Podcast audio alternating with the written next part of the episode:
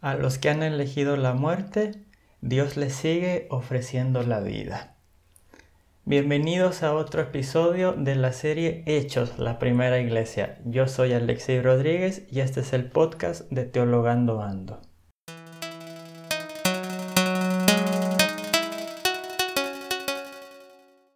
¿Qué tal amigos, hermanos? Bienvenidos a otro episodio de su podcast Teologando Ando. Y en esta ocasión Vamos a seguir con el texto de Hechos. Recuerden que la semana pasada hablábamos de la narración de la sanidad del paralítico allí en el templo de la Hermosa. Hoy vamos a seguir con el segundo discurso de Pedro en el libro de los Hechos, capítulo 3, versículo 11 en adelante. Primeramente les comento en la introducción, usé un pasaje conocido que es Deuteronomio 30:19 y lo cambié un poco. Deuteronomio 30:19 es el famoso pasaje de la teología deuteronomista. Yo les pongo la vida y la muerte, escoge la vida para que vivas. Y queda, por supuesto, dicho que si escoges la muerte, vas a morir. Esta es la teología deuteronomista. Si eliges bien, te va a ir bien. Si eliges mal, te va a ir mal. Mi pregunta es, ¿es lo mismo en el Nuevo Testamento? Ahora sí vamos a leer del versículo 11 en adelante al versículo 26. Dice así, Mientras el hombre que había sido sanado seguía sin separarse de Pedro y Juan, la gente, muy asombrada, corrió al pórtico llamado de Salomón, donde ellos estaban. Al darse cuenta, Pedro dijo a todo el pueblo, Israelitas, ¿Por qué se asombran de esto o nos miran como si por nuestra propia fuerza o santidad hubiéramos hecho caminar a este hombre? El Dios de Abraham, de Isaac y de Jacob, el Dios de nuestros padres, glorificó a su servidor Jesús, a quienes ustedes entregaron a Pilato y renegaron de él cuando Pilato había juzgado que debía ser puesto en libertad. Ustedes renegaron del santo y justo y pidieron que se les concediera la libertad de un homicida mataron al autor de la vida, pero Dios lo resucitó de entre los muertos y de esto nosotros somos testigos. Por la fe en el nombre de Jesús se le han fortalecido las piernas a este hombre que ustedes ven y conocen. Esa fe en Jesús lo ha sanado por completo delante de todos. Ahora, hermanos, yo sé que obraron por ignorancia, lo mismo que sus jefes, pero Dios cumplió así lo que había anunciado anticipadamente por medio de todos los profetas, que el Mesías debía padecer. Hagan penitencia entonces y conviértanse para que sean borrados sus pecados. Así el Señor les concederá el tiempo del consuelo y les enviará Jesús, el Mesías que les está destinado, y que debe ser retenido en el cielo hasta que llegue el tiempo de la restauración universal de la que Dios habló por medio de sus santos profetas de la antigüedad. En efecto, Moisés dijo, de entre los hermanos de ustedes, el Señor su Dios le suscitará un profeta como yo. Escuchen todo lo que les diga, y todo aquel que no escuche a ese profeta será eliminado del pueblo. Y todos los profetas que hablaron a partir de Samuel anunciaron estos días, Ustedes son herederos de los profetas y de la alianza que Dios estableció con sus padres cuando le dijo a Abraham, en tu descendencia serán bendecidos todos los pueblos de la tierra. Dios, que ha resucitado a su servidor en primer lugar por ustedes, lo envió para que los bendiga cuando cada uno se aparte de sus maldades. Hasta aquí la palabra de Dios. En estos tiempos se ha dado una forma de pensamiento bastante mala, a mi parecer, que es pensar que Dios está castigando al mundo con esta pandemia del COVID-19. El pensamiento es muy sencillo, el mundo le dio la espalda a Dios, entonces Dios le dio la espalda al mundo. El mundo eligió la muerte y Dios los dejó a su destino. Esto no es nada nuevo, pero es algo que cada vez se está escuchando más de boca de predicadores tanto evangélicos como de algunos voceros eh, católicos que se han escuchado, no gracias a Dios, de la gran mayoría. ¿Es esto así? ¿Podemos hablar de Dios castigando al mundo de esta manera? Yo creo que podemos pensar en esto en este pasaje. Veamos el contexto. En el contexto, un hombre ha sido sanado, todos están emocionados, todos vienen a, a verlo y entonces se para Pedro y dirige un gran discurso que tiene mucho que analizarse, pero que nos vamos a concentrar en unas cuantas cosas. Primero, Pedro dice, ¿de qué se asombran y por qué nos miran atentamente?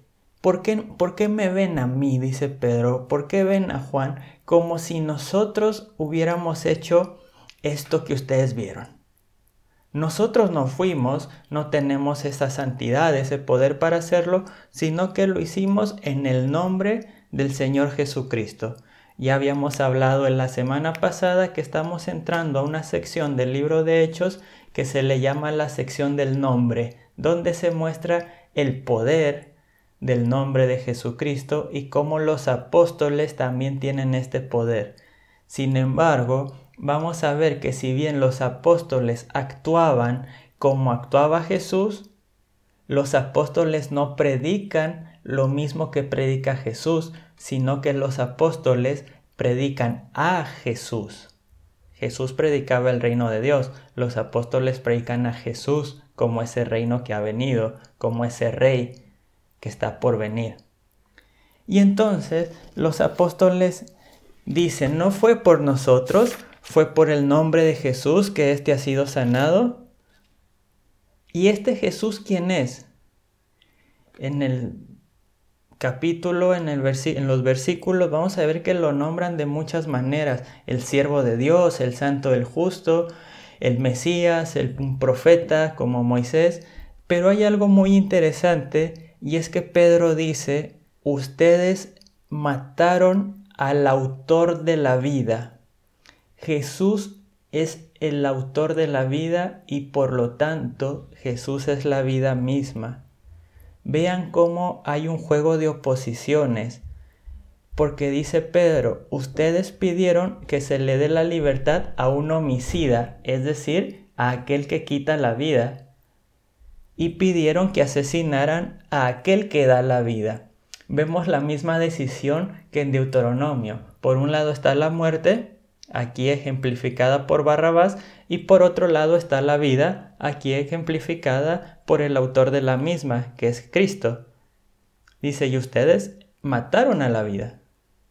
Así como suena de raro, el hombre ha matado a la vida, pero Dios lo resucitó de la muerte.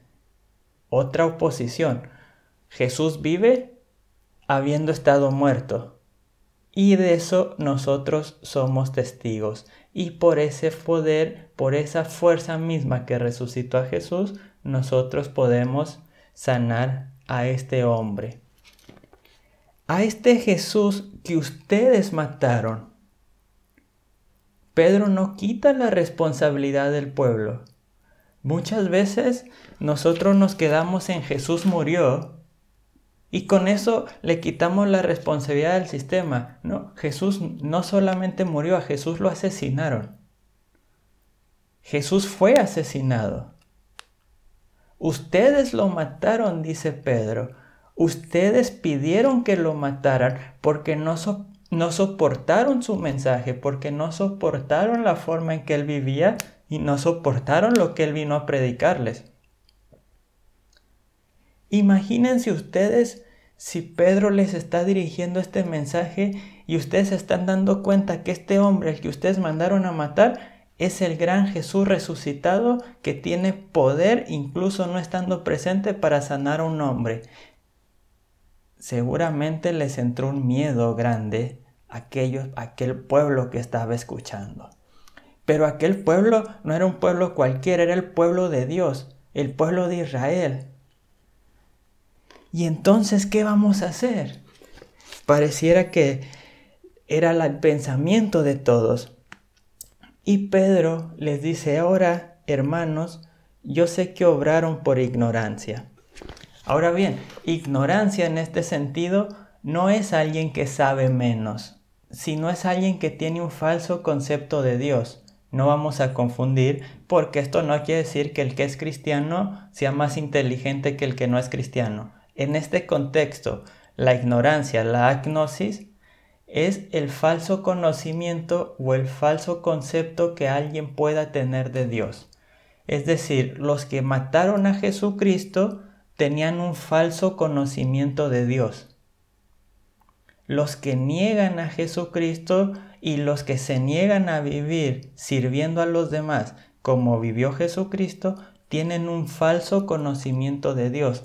Toda nuestra vida, todas nuestras decisiones tienen que ver con el concepto que tengamos de Dios. Si nosotros tenemos un concepto de Dios como un Dios que está en las alturas, solamente viendo a quién castigar, solamente viendo cómo mandar, cómo dominar, cómo acabar con los demás, vamos a tener una vida ya sea de miedo a ese Dios o ya sea de decir simplemente no me importa, no me interesa ese Dios, yo no quiero adorarlo porque no es un Dios que baste para adorar.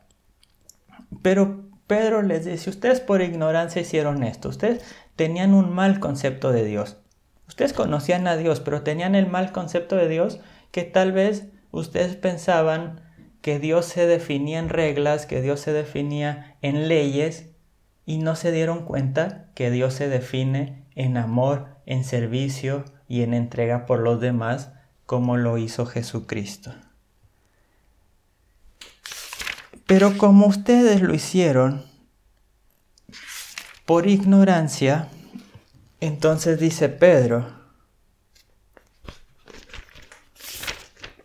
ahora hermanos, yo sé que obraron por ignorancia, ustedes y no solo ustedes, sino también sus jefes, pero lo que ustedes hicieron mal, Dios lo usó para bien. Así como en el Antiguo Testamento, la historia de José, Ustedes hicieron mal, de eso no hay duda. Ustedes mataron al santo de Dios. Pero Dios lo usó eso porque Dios ya lo había anunciado que el Mesías tenía que padecer. Y si el Mesías iba a padecer, va a padecer para la salvación de todos ustedes. Ustedes han hecho mal, pero el Mesías ha muerto por ustedes. Ustedes han hecho mal, ustedes han elegido la muerte, pero Jesús ha muerto para salvarlos. Muchas veces yo no entiendo la teología de aquellos que dicen el mundo está mal y por eso Dios los castiga. No, el mundo está mal y por eso murió Jesucristo por ellos. El mundo está mal y por eso nos envía a nosotros a predicar de la vida y muerte de Jesucristo y de la resurrección para mostrarle a este mundo que hay una esperanza más grande que lo que tenemos hoy. Para mostrarle al mundo que hay una esperanza más grande que no se define solamente en esta vida, pero que sí afecta esta vida y la forma en que la llevamos.